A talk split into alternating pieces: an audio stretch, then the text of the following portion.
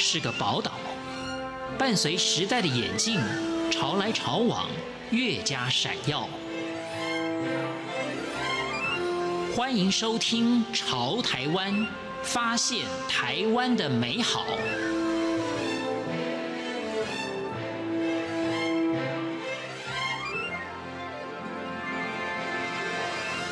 听众朋友您好，欢迎您收听《潮台湾》，我是文心。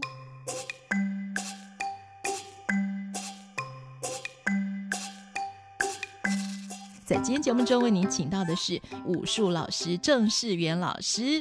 我们先请呢老师来跟我们聊一下您自己个人的学经历好吗？我是毕业于国立体育大学积极运动学系，然后专长是中国武术，然后学的学的是北派长拳。我小时候在高中的时候参加国术的校队，然后他那时候就有拳术，还有我们现在看到的，我们刚讲的是长拳，有人说是北派的拳，有些是南方的拳叫南拳，他甚至有太极拳，然后还有小朋友最喜欢的刀枪剑棍，哇，还有九节鞭、流星锤等等。当时我看到的时候，发现哇，好帅气哦，然后就发愿说我要来学武术。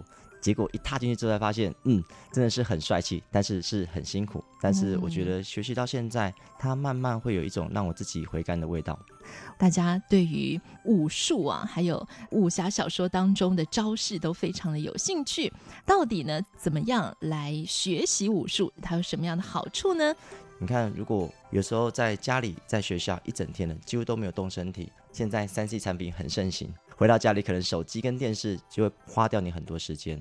然后我们在最近的报章杂志，我们才听到说，现在孩子呢，他为什么没有办法安静？其实他是动得不太够。所以先让孩子，我们从起功到基本功到拳术到收功一系列好好的安排。例如说，有些孩子不太喜欢跑，我们就设计课程，然后就好几次在跑的时候，小朋友很快就忘记刹车，就撞到我们的墙壁。但是我们就马上就把它转过来说。一个好的跑车只有快速而已吗？要有好的刹车，所以它动能跟静能都要有的时候，就慢慢控制好了。刚好我们起功完之后，我们就会延展拉筋；伸展完之后，我们就基本功。所以，我们从第一件事情做弓箭步打拳，我们要从下盘开始。刚刚动完之后，我们先把你下盘的脚先站好，跨出去的时候弓箭步打拳，跨出去的脚约要成。膝盖往前顶，约与地面垂直约九十度。嗯嗯嗯、那你后脚还要撑直哦，这是他一个注意力的要求。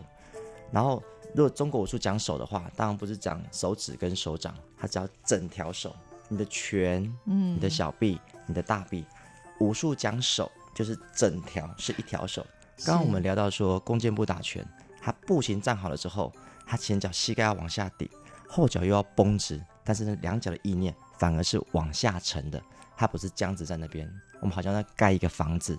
最重要是它的地基，所以基本功，他们站好了脚，握好了手了之后，不是随意去伸手。例如说，我们要求说，我们要同时两拳打在同一点上。嗯哼，有时候我们会打在两边。我们在开玩笑说，妈妈现在生给我们是我们是简单的肉体，因为我们现在要做的是一个武术人。因为武术它必须一个后天形成的动作，它是以前的祖先所有的老师。慢慢传下来，他的生活、他的智慧的结晶，而所演变而来的，所以他有一规一矩。嗯，然后我又要打中间，我就要手叉腰。嗯，打完了之后呢，身体又不能僵直，又要放松，这里意念又要集中，去照应到你的头、你的脚、你的手。因为一僵直的时候，身体就僵硬了，然后没有达到放松的目的。做完之后，我们还要做一个深呼吸，让身体去感知一下，这才完成一个打拳哦。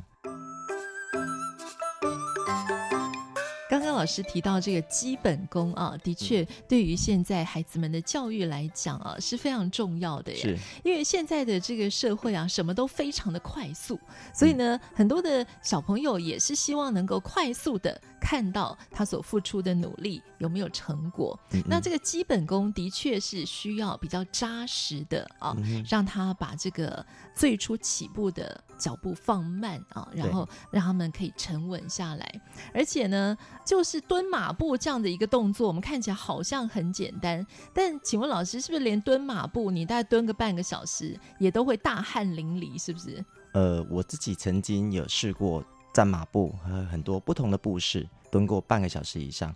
但是呢，一开始从静止的时候，你会很辛苦，因为这个静态的模式的时候，平常人呃不习惯这个，你的肌肉会僵硬，你要需要放松。站稳的时候，你好像洗了一个澡。但一开始我们会鼓励孩子先从简单的一分钟的两分钟，慢慢的站，嗯，然后前面你要适当的暖身跟延展，嗯，然后最好的动能就是说我前面先暖完身完之后，做一个简单的延展，然后做动能，然后做基本功，最后拳术再来收功站桩，这样是一个一套比较完整的练习方式。所以其实我觉得武术它就是一个培养人的身体的态度。我们刚刚说两拳要打一点。它第一个叫做出入要差身，就是我们叫做进退。嗯，我们在打拳的时候，注意到那么多的时候，你要培养自己一些沉稳的态度。然后你在练习的时候，他心里面会观察到你产生一种质变，因为我们可以看到前面的拳头，但是有时候看不到后面的拳头。嗯，所以他心里面要做第一件事情叫做关照。我们现在都告诉孩子要说要专注，我们要专注。但武术它第一个要求先有专注。我们第一个称呼叫做分住。我除了注意我前面的拳，也要注意我后面的拳，我都有了这个分住。呃，这是在定制的部分。等到我们定式都很好了，我们现在很像在写楷书，我终于可以到行书一点点了，可以再做一些动作了。我们在做动作的过程当中，可不可以每一个动作都照应到身体里面，照着规矩来？这叫留住。所以同时有有专注，有分住，有留住。那武术当中的内运外动是什么意思啊？嗯、外动很明显，眨眼睛、手指抓、脚底痒在弄，这都是我们的心里面发动的意念。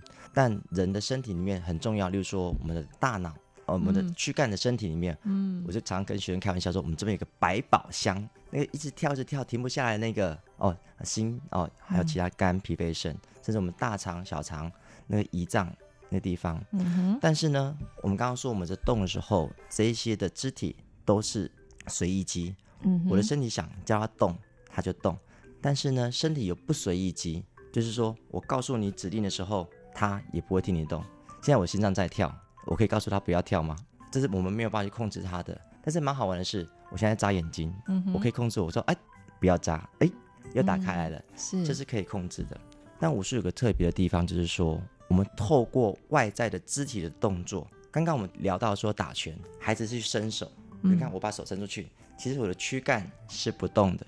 但是我们说打拳有一个一个名词叫做拧腰瞬间，我打出去的时候腰要拧转，身体的时候透过外在的动作去按摩我的心肝脾肺肾，透过心里的想法说我要放松。所以现在科学家做的很好，他说这适当的运动到一定的时间。一定的强度，我们产生脑内啡、正肾上腺素跟多巴胺。嗯，所以我们通过这些按摩的时候，让身体得到一个好的疗效。嗯，然后重点是它的意念的引导哦。我们开始真正真的武术的时候，才发现说，它的那个锻炼是来自于自己内心愿意自动自律来练习。例如说，我们知道在伸展的时候，我们可能会延展到我们的肌肉、我们的韧带。它甚至呢会有一点点的撕裂，会有点酸酸痛痛的，但是你要放松去接受它。但身体很奇妙，你去放松接受它的时候，它会像弹簧一样延展。刚刚我们提到说，哪怕会有一点点撕裂，但人自己会修复，它会增生，再慢慢变强。所以透过锻炼会变得更好。嗯然后以前我也打打闹闹，跟同学会乱打，不知道该怎么去动，男生就爱打嘛。当你知道该怎么动的时候，你才发现说你身体的能量很强，不可以随便去动手打人。那接下来呢，我想请郑世元老师让我们进一步的来为大家介绍一下，到底武术要学的是什么呢？呃，武术就是打拳吗？到底武术我们要学的是什么啊？其实武术，我们最近功夫电影，它在这些动作都很帅气的招式，但其实它是锻炼沉稳的精神。我们在引导孩子的时候，是一个自动跟自律。如果我们可以让孩子的身体养成自动运动的好习惯，还有不管在学业或是为人处事的道理会更好。嗯、所以，凭着孩子身体在锻炼的时候，他身体好的话，他可以自己有强身的效果。最后，这才是修身。自我锻炼的时候，自我约束，他好的时候，这是修身的部分。呃，武术不止打一个很漂亮的套路，它是要内化到这边。所以我们刚刚讲说，内运跟外动。他身体好的时候，心情好了，一切就会慢慢变强了。所以刚好有一个练武术的朋友，然后在路上可能发生了一个、嗯、一个小擦撞，那有争执。然后下来的人呢，当然是理直气壮啊。是，但是我们说，其实武术它两个字拆开来就是止戈，叫停止干戈。嗯、但是有些事情的时候，当你人在生气、在气头上的时候，很多事情是说不清的。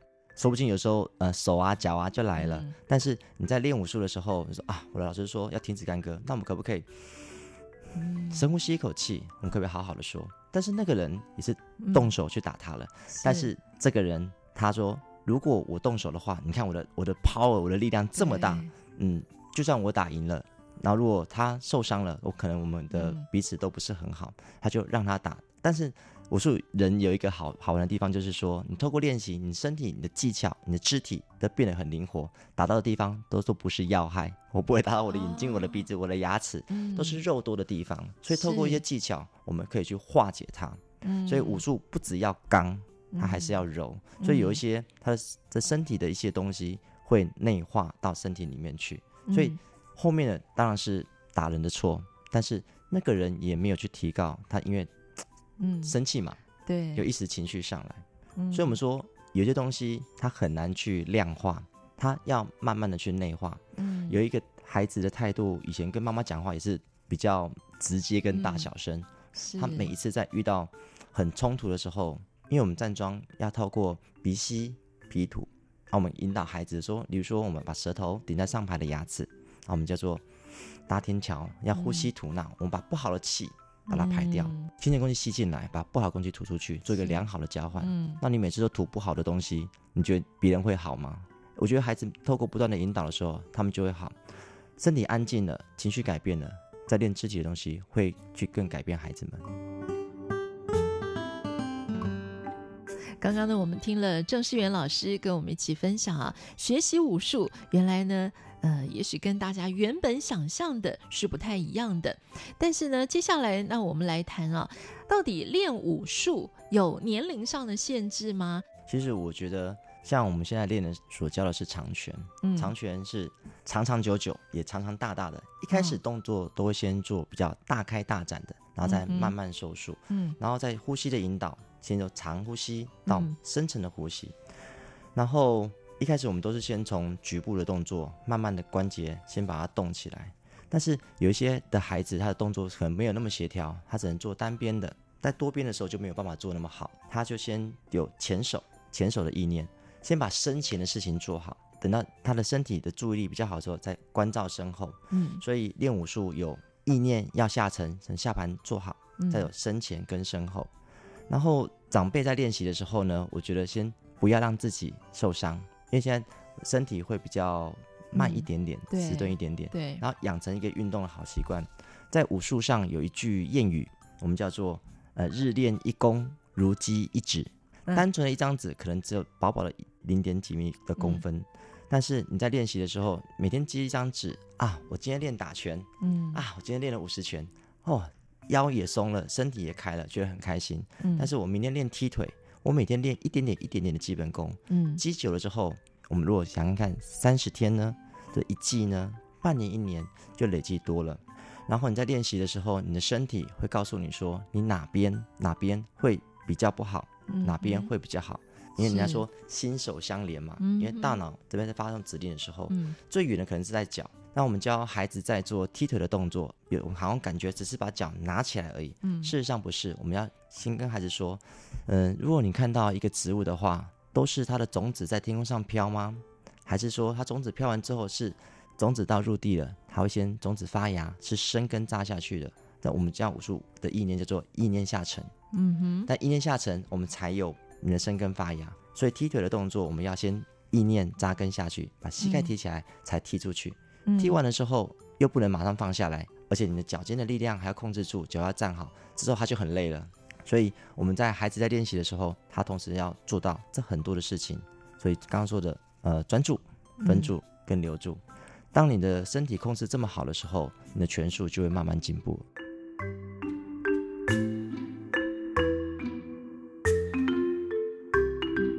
我是文心，谢谢听众朋友您的收听，我们下次空中再见。